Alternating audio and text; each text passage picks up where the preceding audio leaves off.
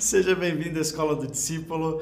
É, mais uma aula que nós temos aqui aos domingos, uma exposição do livro de Atos dos Apóstolos. Então, que Deus nos abençoe, que Deus abençoe você e sua família. Eu quero então convidar você, a, já com sua Bíblia em mãos, em Atos capítulo 15. É, se você pensa o dever de casa da aula passada, você já leu esse capítulo, já vai trazer algumas dúvidas para a gente responder no final da aula, mas antes de mais nada, então, já com a Bíblia em mãos, com seu caderno em mãos, com a caneta também para fazer suas anotações, nós vamos orar. Amém? Jesus, nós te agradecemos, te agradecemos, ó Pai, te louvamos, Espírito Santo, pela bela oportunidade de mais uma vez estarmos diante da tua palavra para que ela nos transforme. Senhor, o nosso desejo é que a tua palavra fale com as pessoas, mais do que nós, mais do que a nossa instrumentalidade, a nossa voz. Que a tua voz alcance o coração de cada pessoa e nos traga paz, nos traga segurança nessa manhã, nos traga alegria pela nossa salvação, nos traga firmeza na fé e nós abençoamos, ó Deus, todas as pessoas que estão conectadas, assistindo, seja no ao vivo ou depois, que sejam visitadas pelo teu, seu, pelo teu Santo Espírito neste momento. Nós oramos, agradecemos em nome de Jesus. Amém. Amém? Vamos para o texto bíblico então? Bom, Atos capítulo 15 é um capítulo chave também aqui no, no livro. É engraçado, eu falo isso, você já deve falar assim, é, toda aula ele fala que aquele é um capítulo chave. Mas Atos capítulo 15, ele é realmente muito interessante porque ele apresenta para nós o primeiro concílio da igreja. Olha só, o primeiro concílio da igreja. O que é um concílio? Um concílio é uma reunião das lideranças da igreja para que então algum assunto seja debatido ou tratado. Então, isso é, esse é o nome que nós damos para concílio. Durante a história, houveram vários concílios, que nós chamamos de concílios ecumênicos, né? Reunião de pastores, reunião de bispos, reunião de líderes da igreja para discutir um assunto teológico importante. E essa foi a primeira vez que, então, todo mundo foi convocado para se assentar e debater um assunto teológico que estava ali em pauta. E é, nós vamos ver, então, o roteiro desse capítulo tem o concílio de Jerusalém, que é como nós chamamos essa reunião. Depois, vemos que esse concílio redige uma carta, nós vamos ler essa carta, e aos cristãos gentios lá de Antioquia. Né? E, então, essa carta chega até Antioquia com aquelas que foram as decisões, as compreensões principais do concílio. E depois, por último, nós vamos ver o que dá nome à nossa aula, né? A treta apostólica, né? O problema que aconteceu entre Paulo e Barnabé. Puxa vida, a dupla de ataque que todo time queria ter, na verdade, aqueles dois que começaram a obra missionária, que lideravam a igreja de Antioquia, aqueles dois que representavam é, o fervor missionário da igreja entre os gentios é, tiveram um desentendimento e acabaram então é, indo cada um para um lado. E a, as equipes missionárias acabaram se multiplicando, né, na verdade, mas eles tiveram esse desentendimento e a gente vai ver é, por que, isso aconteceu. Mas é interessante, já, já consola um pouco o nosso coração, né? A gente pensar que é, esse tipo de coisa também acontecia na igreja primitiva, né? Desentendimentos, é, é, situações em que uma pessoa não gostava de uma coisa e a outra não gostava de outra, não é verdade? Então a gente se sente mais normal, né? A gente se sente mais humano, porque a igreja é um, é um, é um, é um grande lugar para pessoas e é um, uma, uma, organização divina e humana. Ela é divina porque ela pertence ao Senhor Jesus, é o corpo do Senhor Jesus, e ela é humana porque eu e você fazemos parte dela. Bom, vamos então ao texto. Esse foi o nosso roteiro. Vamos ler Atos 15, capítulo 1, oh, versículo 1 e 2. Diz assim: Alguns homens desceram da Judéia para Antioquia e passaram a ensinar aos irmãos: se vocês não forem circuncidados conforme o costume ensinado por Moisés, não poderão ser salvos. Vamos parar para pensar um pouquinho sobre essa esse começo aqui, esse primeiro versículo. Alguns homens saíram da Judéia e foram para Antioquia. Pensa que Judéia é o lugar, é, fica no território de Israel, então os judeus, a maioria dos crentes judeus estão ali, os convertidos do judaísmo, e Antioquia ficava fora do território de Israel, e a igreja de Antioquia era totalmente diferente da igreja de Jerusalém, né, no que diz respeito às pessoas que compunham essa igreja. A igreja de Jerusalém era formada principalmente por judeus convertidos e a igreja de Antioquia tinha também alguns judeus convertidos, mas era formada na sua maioria por gentios, pessoas que não eram judeus né? não haviam sido é, judeus. Então estes homens saíram dessa igreja de Jerusalém lá da Judéia e foram para Antioquia e começaram a ensinar para os gentios que eles precisavam se circuncidar. Eles precisavam cumprir algumas, algumas exigências da lei de Moisés, porque senão eles não poderiam ser salvos. Essa é a mensagem deles. E eu quero que você, é, se você puder, né, tiver a prática de rabiscar a sua Bíblia, sublinhar a sua Bíblia ou escrever no seu, no seu caderninho, você pega esse, essa expressão, alguns homens, e você puxa uma setinha assim, escreve infiltrados. São os infiltrados. Você vai entender por que mais para frente nessa aula. São os infiltrados. Eles chegaram e disseram para as pessoas que não tinham nada a ver com o judaísmo e falaram que para elas serem salvas, preste atenção nisso, é exigência para a salvação elas precisariam ser circuncidadas. Então, voltando para o texto, versículo 2, diz o seguinte: Paulo e Barnabé estavam lá na igreja de Antioquia, receberam esses homens aí. Isso levou Paulo e Barnabé a uma grande contenda e discussão com eles. Aqui Paulo e Barnabé estão no mesmo time, né? Eles, eles não estão discutindo entre si, eles estão discutindo com estes homens, com estes infiltrados. Assim, Paulo e Barnabé foram designados juntamente com outros para irem a Jerusalém tratar dessa questão com os apóstolos e os presbíteros. Então, basicamente, o que aconteceu aqui? A treta ficou tão grande ali na igreja de Antioquia que eles disseram assim: olha, a gente precisa resolver isso em Jerusalém. Vocês estão falando uma coisa, a gente está falando outra. Vamos descer para Jerusalém, vamos conversar com Pedro, vamos conversar com os apóstolos, com os presbíteros e vamos definir essa questão, porque senão o caldo vai azedar aqui. Então, a necessidade levou a, a, esse, a essa reunião, a este concílio. Perceba uma coisa, e aqui eu já quero fazer a, tentar extrair a nossa primeira lição é, para a vida prática da igreja. A gente leu Atos 2, e Atos 2 teve um avivamento maravilhoso. E o Espírito Santo veio sobre as pessoas, elas falaram em outras línguas e foi maravilhoso. E depois, lá em Atos 4, elas oraram e a casa tremeu e foi maravilhoso. E depois, lá em Atos 8, Filipe vai para Samaria e as pessoas são batizadas e são curadas e é maravilhoso. E nós gostamos desse tipo de experiência. São experiências que nos aquecem o coração. Né? Ontem mesmo eu estava participando de um culto onde pessoas estavam sendo ministradas pelo Senhor, algumas sendo curadas de enfermidades, sinais e maravilhas acontecendo, palavra profética sendo liberada. A gente gosta desse movimento, não é verdade? É. Só que o que aconteceu com a igreja primitiva um pouco mais à frente?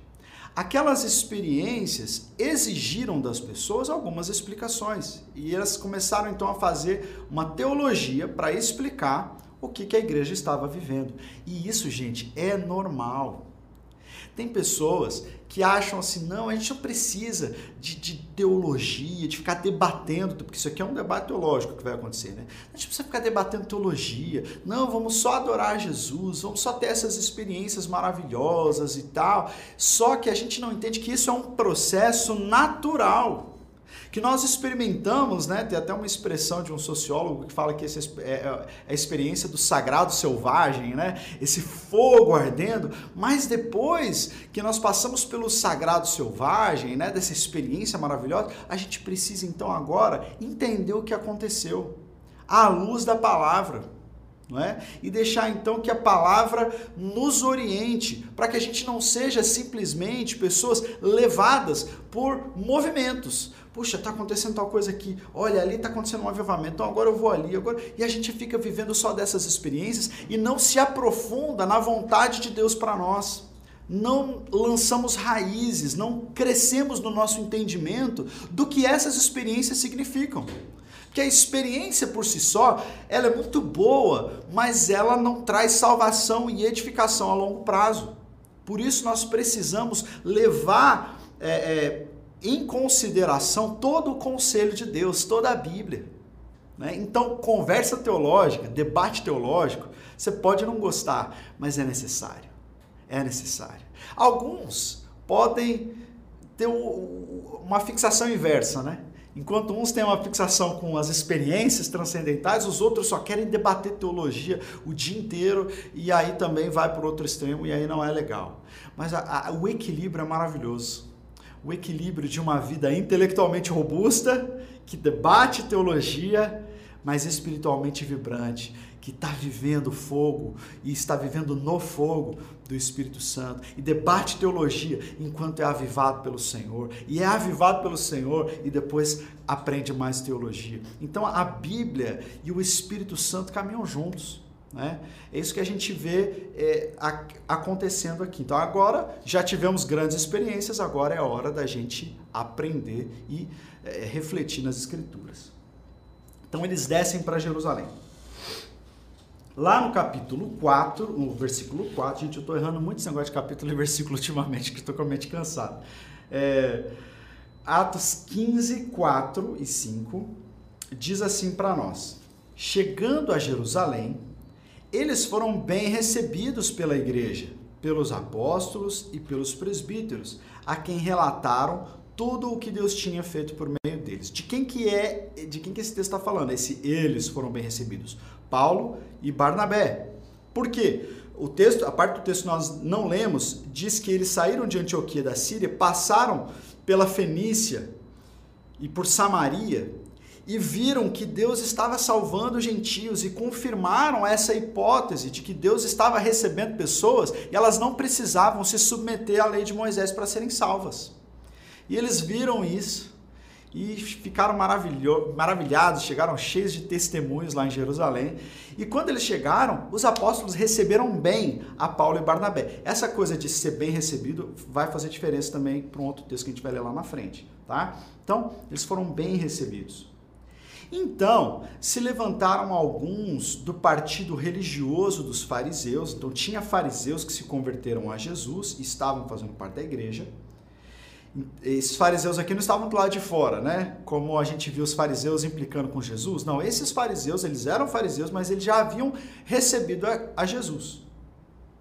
Eles haviam crido e disseram: é necessário circuncidá-los e exigir deles que obedeçam à lei de Moisés. Então, esses caras, eles são chamados, a gente vai chamar eles daqui para frente de judaizantes isso virou uma, uma heresia, um desvio teológico. O que, que é o judaizante? O judaizante é aquele que diz que para você ser salvo, você precisa cumprir as leis deixadas por Moisés, as leis mosaicas, para a salvação. Circuncisão, se abster de algumas comidas, a guarda do sábado, a celebração das festas, das luas, dos sábados é, de festa também. Então, várias é, leis mosaicas deveriam ser cumpridas pelas pessoas para que elas pudessem ser salvas. Veja bem, Paulo nem ninguém tem problema com uma pessoa que diz, sabe, eu vou guardar o meu sábado para Deus.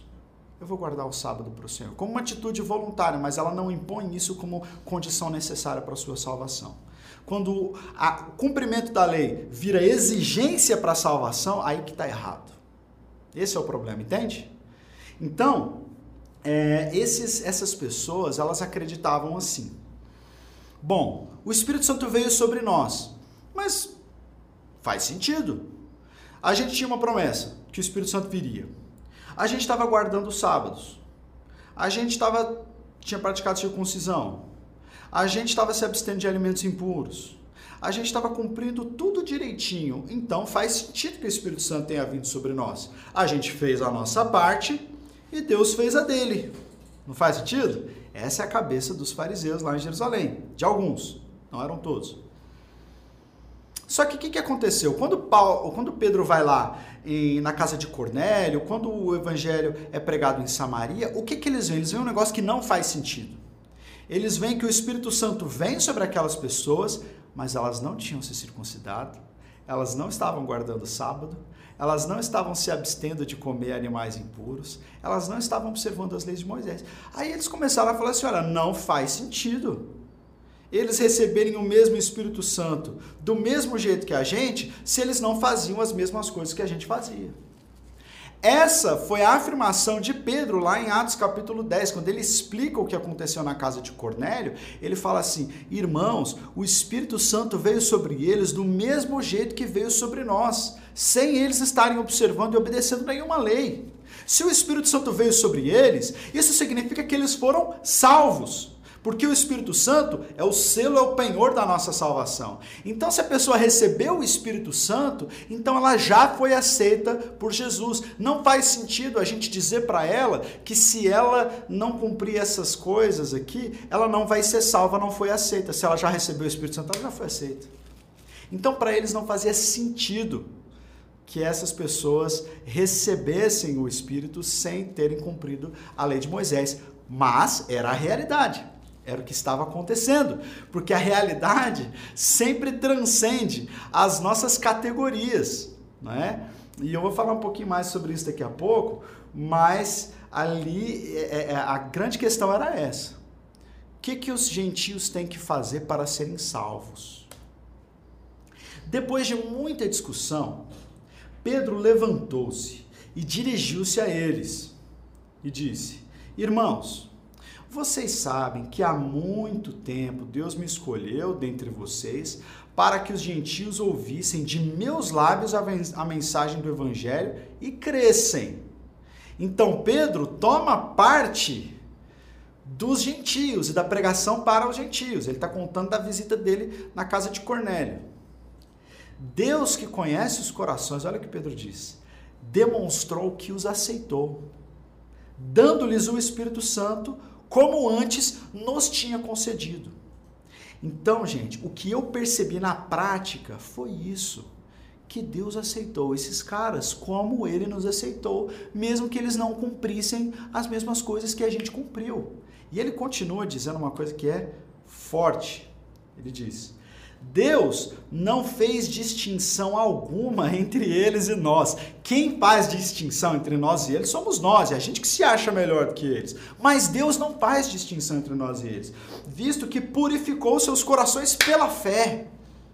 Pela fé. Sola fide, nós somos salvos pela graça mediante a fé, não mediante as obras da lei. Agora eu estou até evoluindo um pouco na conclusão aqui, mas é isso que ele está querendo dizer. Deus os purificou pela fé. Então, por que agora vocês estão querendo tentar a Deus, impondo sobre os discípulos um jugo que nem nós, nem os nossos antepassados conseguimos suportar? De modo nenhum. Cremos que somos salvos pela graça do nosso Senhor Jesus, assim como eles. Aí Pedro revela algo que é muito importante. Paulo vai falar sobre isso mais à frente também nas suas cartas. De que, pegue isso, as leis, as ordenanças, as festas, as leis mosaicas, o Antigo Testamento apontava para Jesus, eram sombras daquele que haveria de vir. Porque quando Paulo vai dizer isso lá em Romanos, quando a Bíblia diz não cobiçarás, a gente sabe que a cobiça habita dentro de nós, a gente não consegue não cobiçar, a gente não consegue não pecar. Pedro, ele, tem, ele dá uma aula de humildade, dizendo assim, gente, sério mesmo que vocês querem impor a eles um julgo que nem a gente cumpre? que fala sério. Aí parece que parece Jesus falando. Vocês falam de não curar no sábado, mas quando cai um animal na vala, vocês vão lá no sábado e tiram. Por que vocês podem amar o animal de vocês e eu não posso amar esse doente? Pedro está dizendo, é verdade, Jesus já tinha falado, nem a gente consegue obedecer essa lei. Por que, que a gente está querendo exigir que o outro obedeça algo que nem a gente consegue? E achar que a gente vai ser justificado por isso? Não. Nem a gente foi justificado por isso. Nem a gente foi salvo por isso. Nós somos salvos pela fé. Nós fomos salvos pela graça de Deus. A salvação é um favor imerecido. Deus nos uniu a Ele, Romanos capítulo 5. Nós temos paz com Deus. Ele nos amou, nos atraiu quando nós éramos inimigos dele. Ou seja, nós não o estávamos obedecendo. Mesmo aqueles que achavam que o estavam obedecendo, eram no seu coração inimigos de Deus. E a salvação, a vida de Jesus, a morte dele na cruz, só serve para nos dizer uma coisa: que ele nos amou incondicionalmente. Ele nos amou. A salvação decorre do amor de Deus e não do seu merecimento. A salvação decorre de um ato de Deus e não meu. Eu simplesmente respondo e me lanço com fé nesse amor que me envolve. Mas eu preciso entender que não há nada que eu possa fazer que vai aumentar o amor de Deus por mim. Ele já me amou. E na cruz ele já me perdoou dos meus pecados passados, presentes e futuros. Ele já me amou, então não existe nada que eu possa fazer, nenhum rito, nenhum ato de obediência vai fazer com que Deus agora me salve mais, ou esteja mais apto para a salvação, ou eu me torne mais merecedor. Não, isso é uma aula de salvação pela graça. E eu quero dizer para você que tenta obedecer a, a, a, palavra de Deus e você deve buscar obedecê-la no poder do Espírito Santo, mas às vezes você falha, às vezes você não consegue, às vezes você peca e aí você pode cair no engano e dizer assim: puxa, eu acho que Deus não me ama, eu acho que eu não fui salvo, eu acho que Deus está completamente triste, decepcionado comigo e Deus esperava mais de mim. E aí você tenta de toda forma agradar a Deus, conquistar o favor de Deus, reconquistar o favor sobre você. E o Espírito Santo está aqui te lembrando: ei, lembra quando Deus te salvou? Você nem estava preocupado com essas coisas. Você não estava buscando perdão, você não estava buscando ser bom, você não estava buscando fazer o bem. Você era inimigo de Deus e Ele te salvou naquela época. Ele te amou naquela época. Por que você acha que agora Ele deixaria de te amar, agora que você é filho? Obedeça por amor, não para conquistar uma posição de merecimento. Obedeça por amor, obedeça porque Ele te amou e agora eu quero amá-lo de volta, eu quero responder ao amor de Deus com o meu amor também. É? Então, essa, essa, essa é uma conclusão, gente, que está acontecendo aqui em Atos 15, que ela é fundamental para a pregação do Evangelho. Olha como um debate teológico, gente, pode ser maravilhoso um debate teológico ele pode feito por homens de Deus, na presença de Deus, com a palavra em mãos, ele pode gerar frutos maravilhosos. Ele pode tirar julgo, tirar o peso, ao invés de colocar o peso. As pessoas acham que é a teologia, que é a, a teologia representa a religiosidade, que isso acrescenta peso às pessoas. Aqui eu estou vendo o contrário. Aqui eu estou vendo a boa teologia sendo feita, aliviando o peso das pessoas e colocando elas em contato com o evangelho puro e simples. Olha que maravilhoso. Eu amo esses teólogos aqui. Amém? Ele diz então: Nós cremos que somos salvos pela graça. Nós mesmos, que éramos judeus e fazemos todas essas coisas, não fomos salvos por elas. Fomos salvos pela graça, assim como eles também. Então, Eles terminaram essa discussão e Tiago se levanta nesse momento. É... Não, perdão. Pedro continua dizendo: Portanto, julgo que não devemos pôr dificuldades aos gentios que estão se convertendo a Deus. Pelo contrário, não, perdão, acho que é Tiago que está falando isso aqui. É, não devemos pôr dificuldades aos gentios que estão se convertendo a Deus. Olha aí que legal. Não vamos pôr dificuldade para eles. Então, aqueles caras que tinham saído da Judéia e foram lá para Antioquia causar problema lá, os infiltrados, eles estão sendo repreendidos aqui. Eles não vão parar de fazer isso, tá? Eles vão continuar fazendo isso pelo Novo Testamento inteiro. Paulo vai continuar brigando com eles até morrer. Mas a ordem da igreja é que isso não acontecesse. Isso é outra coisa legal, né? Que a gente percebe. A liderança da igreja já tinha definido. Que... a, a, a liderança da igreja já tinha definido o que deveria ou não acontecer. Qual era a regra? Mas havia gente dentro da igreja que estava disposto a não cumpri-la. Às vezes a gente fala né, de alguns irmãos, algumas pessoas que dão mau testemunho aí, e a gente coloca todos os crentes no mesmo saco por causa de alguns que estão causando problema.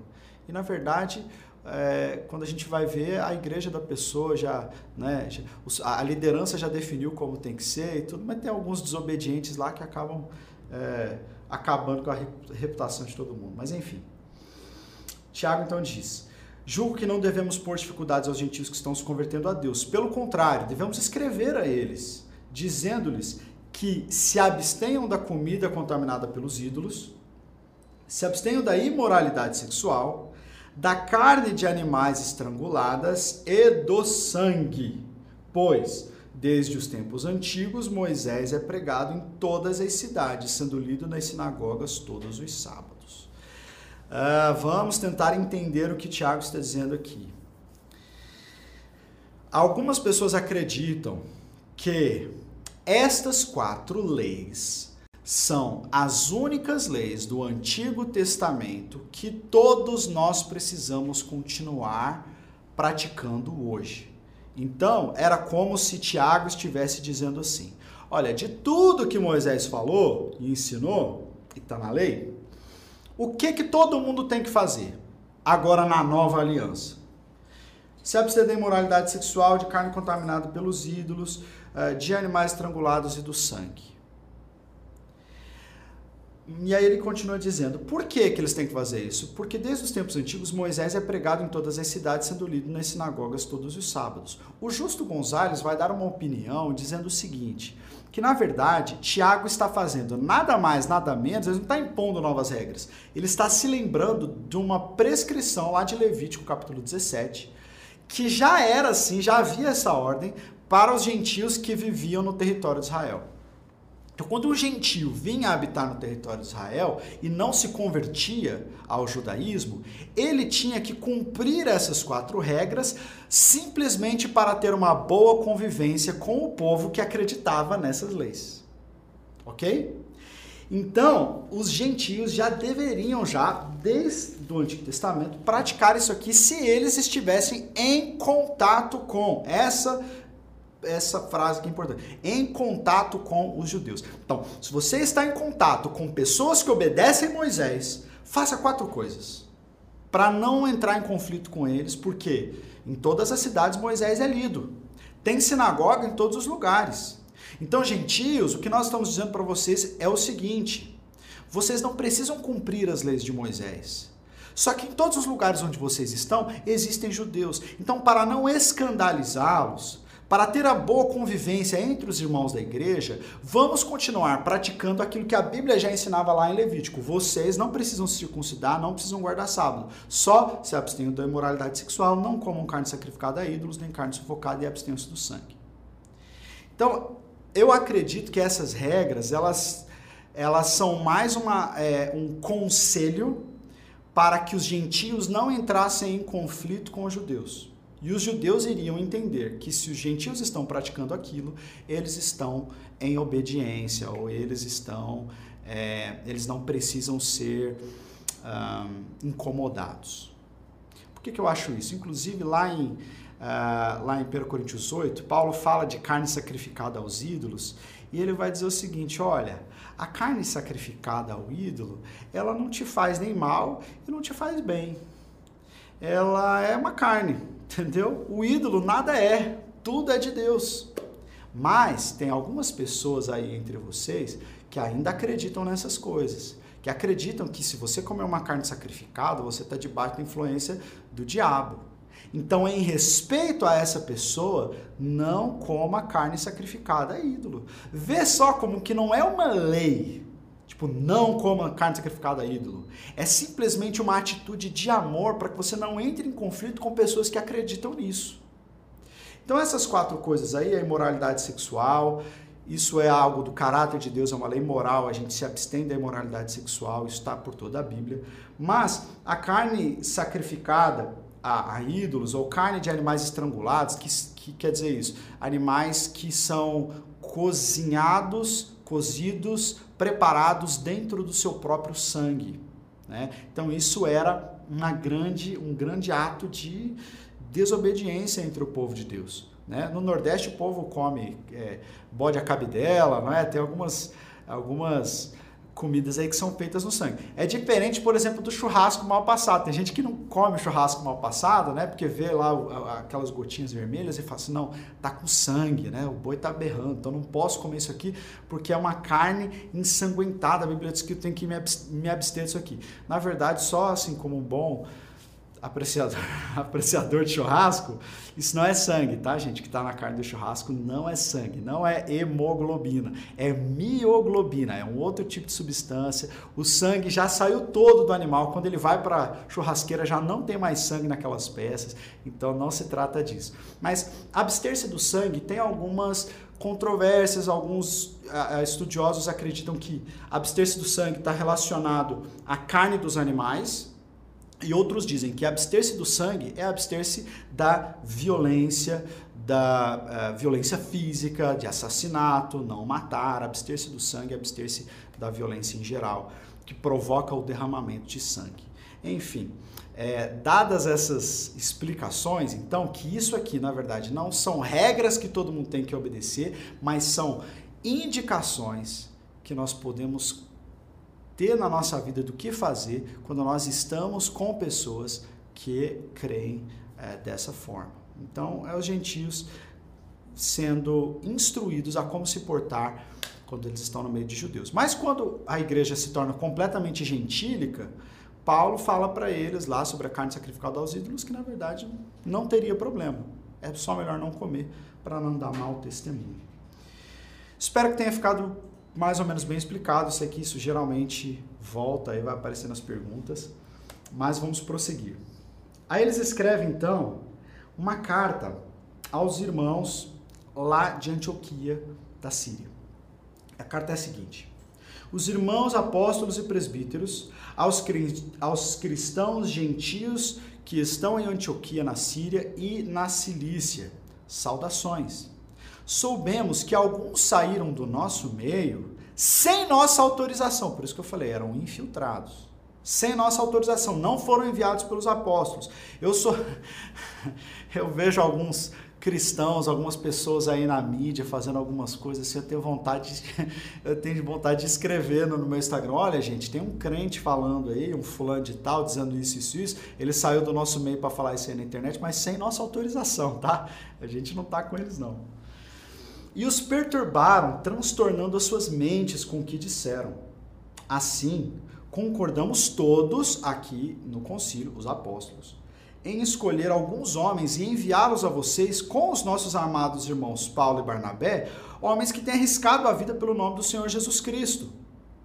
Portanto, estamos enviando Judas e Silas para confirmarem verbalmente o que estamos escrevendo pareceu bem ao Espírito Santo e a nós não impor nada a vocês além das seguintes exigências necessárias: abster-se de comida sacrificada aos ídolos, do sangue, da carne de animais estrangulados e da imoralidade sexual. Vocês farão bem em evitar essas coisas, que tudo lhes vá bem. Essa carta está dizendo: estamos, eh, tomamos essas decisões, comportem-se assim. Estamos enviando essa carta por Barnabé e Silas, e estamos enviando com, perdão, Barnabé e Paulo, e estamos enviando com eles dois dos nossos, Judas e Silas, para que eles possam dar testemunho de que realmente é, nós falamos isso. Isso era necessário porque, numa controvérsia, Paulo e Barnabé, se fossem homens antiéticos, né, e não fossem homens de Deus, eles poderiam chegar e falar assim: gente, a gente estava lá em Jerusalém e eles disseram isso, isso e forjarem um documento. Né? Todo mundo podia fazer isso. Por isso que havia muitas cartas falsas circulando naquela época. E aí Paulo tinha que colocar a assinatura dele de próprio punho. Então tinha muito documento falso circulando naquela época. Para assegurar que aquele era um documento verdadeiro, os apóstolos enviaram duas pessoas da comissão que estavam lá para dizer: não, nós atestamos a veracidade dessa carta, é assim que os apóstolos creem. Então, judaizantes que estão aqui nesse meio não têm autoridade apostólica para dizer que só tem salvação quem cumpre a lei de Moisés. Todos nós somos salvos pela graça. E ponto final, zero a questão. Então, a, a, a igreja decidiu isso aí. Hum, agora eu vou parar nesse slide e vou contar uma coisa para vocês. Essa essa situação, gente, ela não acabou aí. Lembra que essa discussão está acontecendo desde o começo do livro de Atos. E ela se repete, se repete, se repete e vai continuar se repetindo. Os judaizantes saíram de Antioquia da Síria e se espalharam por todas as igrejas. Lembra aquelas igrejas que Paulo plantou? Antioquia da Psídia, Derbe, Listra, Icônio, na região da Galácia? Passado esse lugar, quando os judaizantes viram que perderam a sua influência ali, muitos começaram a ir para as igrejas que haviam sido plantadas e que não tinham um apóstolo, não tinham uma liderança presente ali o tempo todo, eram comunidades frágeis. E eles foram para esses lugares ensinar essas coisas. Um tempo se passou, Paulo e Barnabé ficaram ali em Antioquia, estava tudo em paz. Aí aconteceu uma coisa que Lucas não conta no livro de Atos. Lucas não conta essa história, mas Paulo conta em Gálatas. Então, depois do concílio, a carta já tinha sido escrita, estava tudo bem. Olha só o que, que acontece. Vamos lá para o último slide, o slide de Gálatas, os dois últimos slides. Olha lá, Paulo falando, Paulo está escrevendo para os Gálatas, está falando contra os judaizantes, porque que aconteceu? Os judaizantes chegaram ali na igreja da, da, região da Galácia e começaram a pregar que as pessoas tinham que obedecer a lei de Moisés e elas estavam caindo nessa, nessa fala deles aí. Paulo escuta sobre isso e escreve uma carta para eles dizendo assim, gente, quem que está iludindo vocês? Vocês começaram tão bem, vocês estavam pela graça, agora vocês estão querendo se aperfeiçoar pelo seu próprio esforço? Não. Aí Paulo conta essa história que aconteceu depois do concílio, muito provavelmente. Ele diz assim: essa questão que está acontecendo aí, ela foi levantada aqui porque alguns falsos irmãos infiltraram, se lembra dos infiltrados? Infiltraram-se no nosso meio para espionar a liberdade que temos em Cristo Jesus e nos reduzir à escravidão. Nós, eu e Barnabé, não, não nos submetemos a eles nem por um instante, para que a verdade do Evangelho permanecesse com vocês. Quando, porém, Pedro veio a Antioquia, enfrentei-o face a face por sua atitude condenável. Aí temos uma treta apostólica, amém? Lucas nunca disse que Pedro foi a Antioquia. Isso provavelmente aconteceu depois mesmo da, do concílio. Pedro vai a Antioquia e o que, que acontece? Antes de chegarem, aí Paulo continua dizendo, antes de chegarem alguns da parte de Tiago, que era o líder da igreja de Jerusalém, ele, Pedro, comia com os gentios. Ele estava lá com os gentios, comendo, se comportando como um gentio, né? Oh, glória a Deus e tal, e não guardava sábado, e comia o bacon lá, provavelmente. E aí, mas quando chegaram os da parte de Tiago, de Jerusalém, aqueles que eram judeus convertidos, que ainda guardavam sábado, aquelas coisas todas, ele afastou-se e separou-se dos gentios. Ele virou as costas para os gentios e mudou de panelinha temendo os que eram da circuncisão. Então Pedro ficou com medo de perder a sua reputação diante daqueles que eram da circuncisão, aqueles judeus convertidos. Ele ficou com medo de que ele perdesse o respeito e a credibilidade com os crentes de Jerusalém. Afinal de contas, Pedro era uma coluna para os crentes de, em Jerusalém. Então ele preferiu virar as costas para os gentios de Antioquia para ficar bem com os de Jerusalém. Só que olha o que Paulo continua dizendo. Os demais judeus também se uniram a ele nessa hipocrisia. É difícil ler isso, né, cara? Paulo falando de hipocrisia da parte de Pedro. E olha só, de modo que até Barnabé se deixou levar. Quando Pedro virou as costas para os gentios para ficar bem com os judeus, os judeus de Antioquia que estavam lá seguiram Pedro nessa atitude condenável de acepção. E até Barnabé. Eu acho que é a única vez que a gente vê Barnabé fazendo uma coisa errada assim, né?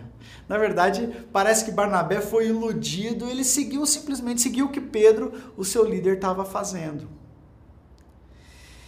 Bom, esta parece que quando a gente lê só Atos, a gente parece, a gente tem a impressão que Paulo e Barnabé tiveram uma briga só por causa de João Marcos, mas aqui parece que antes de acontecer o negócio com João Marcos, que a gente vai ler daqui a pouco, já teve uma rusga. Teve uma rusga. Eu imagino, agora estou imaginando, isso não está no texto bíblico, não, tem, não temos registro disso, mas eu estou imaginando. Quando Paulo confrontou a Pedro, ele acabou confrontando também a Barnabé, que era líder daquela igreja. É como se, Pedro, se Paulo estivesse dizendo assim. Imagina a conversa de Paulo e Barnabé depois. Barnabé, de Pedro eu até entendo essa atitude, apesar de ser errado porque era o pessoal da igreja dele, da, dos da parte de Tiago que estavam vindo. A gente prega para os gentios, eles pregam para os judeus. Então eu até entendo que ele tenha escolhido ficar mais com outro grupo e ter virado as costas para os gentios. Aqui nem é a igreja dele, essas não são as ovelhas dele. Mas você, Barnabé, você que foi separado para pregar para os gentios, você que é pastor desses caras, é a nossa igreja, é a nossa casa. Você vira as costas para eles como se os judeus fossem. É para não perder a, a, a credibilidade, para não. Cara, não. Tá errado. Tá errado. Então eu imagino, eu imagino, é só uma hipótese, tá, gente? Não está escrito, isso é o Yuri falando. Que pode ser que essa fosse uma rusga aí teológica, não só de ordem prática, mas uma, uma, uma coisa teológica. Pô, Barnabé, a gente já viu tanta coisa a gente a gente está na vanguarda desse movimento pelos gentios e você me dá uma dessa, cara? Não, tá errado, tá errado. E aí, isso só que a gente está aprendendo isso aqui em Gálatas, que Barnabé se deixou levar pela hipocrisia de Pedro. Agora vamos voltar lá para Atos. Em Atos 15, a partir do 36 ao 40, agora a gente já entra no final da história já aconteceu essa treta apostólica com Pedro, já aconteceu a hipocrisia, a conversa de Paulo com Barnabé, e agora eles estão se preparando para sair para uma outra viagem missionária.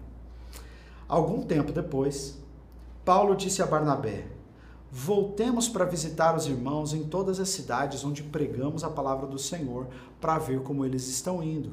Então você vê que apesar de Pedro, olha, perdão, apesar de Paulo ter tido aquela pequena rusga com a Barnabé, ele ainda considerava Barnabé como parte da sua equipe. Falou, não, vamos continuar junto. Então, mostra que isso não fez com que eles rompessem né, naquele momento.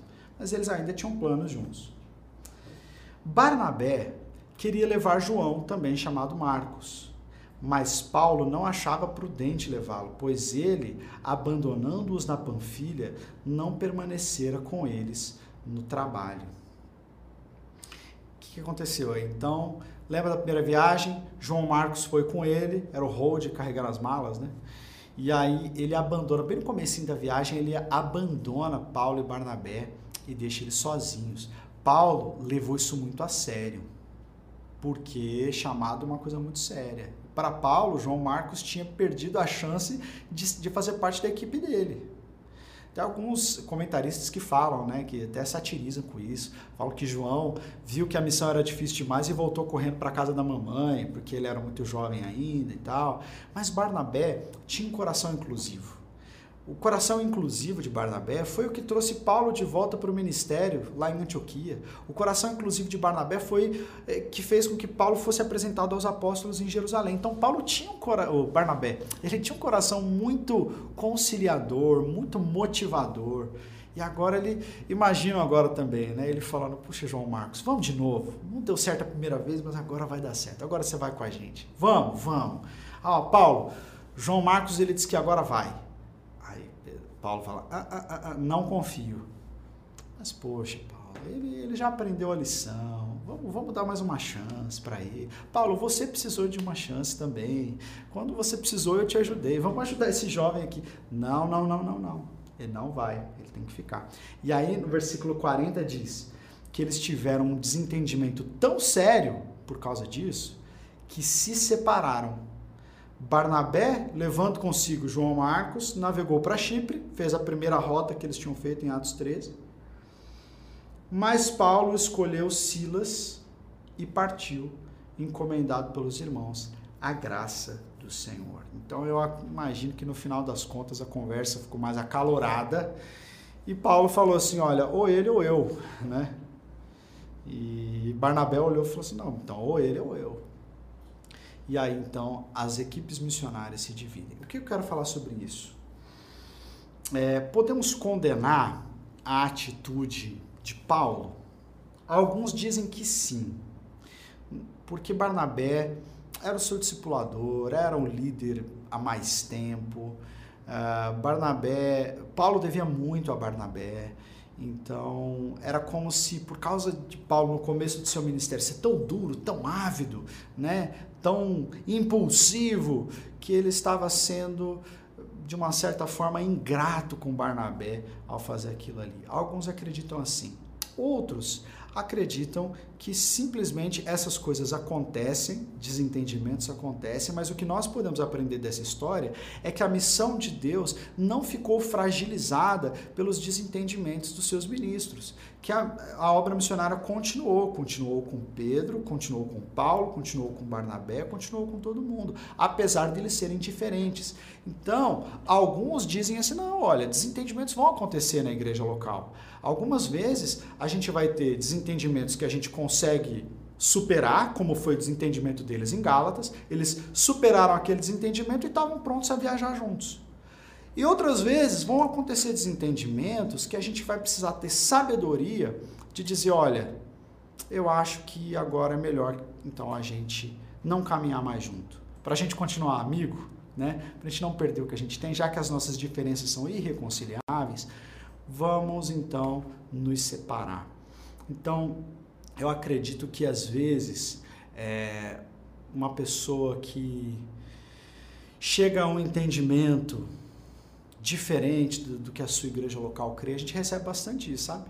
Pergunta assim, poxa, mas eu tenho, Deus tem falado isso comigo, mas a minha igreja crê diferente. Eu sempre falo, olha, submeta-se ao seu pastor, se ele não está te pedindo para pecar, se ele não está falando nada antibíblico, submeta-se a ele, caminha com a tua igreja, seja grato, não é? é mas se houver um desentendimento tal que isso afete profundamente as pessoas que estão ali, se realmente tiver alguma coisa antibíblica, se essa igreja estiver pregando algo que não está na palavra, então, com muito respeito, é, você pode conversar com o seu pastor e talvez você possa procurar uma outra comunidade. Mas a gente sempre fala para que haja é, união, né? para que haja conciliação. No entanto, a gente entende também que é uma realidade que às vezes não tem como continuar junto. E aí a missão de Deus não pode ser prejudicada. Né? Só que isso não é uma coisa que a gente faz assim, ah, eu li na Bíblia, então eu acho que é isso que eu tenho que fazer, então tchau todo mundo, eu vou agora abrir minha igreja. Não. É, nós estamos falando de homens cheios do Espírito, cheios de discernimento, no momento da história. Nós não somos a favor do cisma, nós não somos a favor do racha, nós não somos a favor do trânsito das pessoas, das igrejas. Ah, o pastor falou um negócio que eu não gostei, machucou meu coraçãozinho, agora eu vou na outra. Ah, porque eu não gosto disso. Não... Aí fica. Não, não é isso. Nós estamos falando de pessoas que são profundamente dedicadas ao Evangelho, profundamente dedicadas à igreja, que chegam no momento em que elas entendem que é preciso se separar.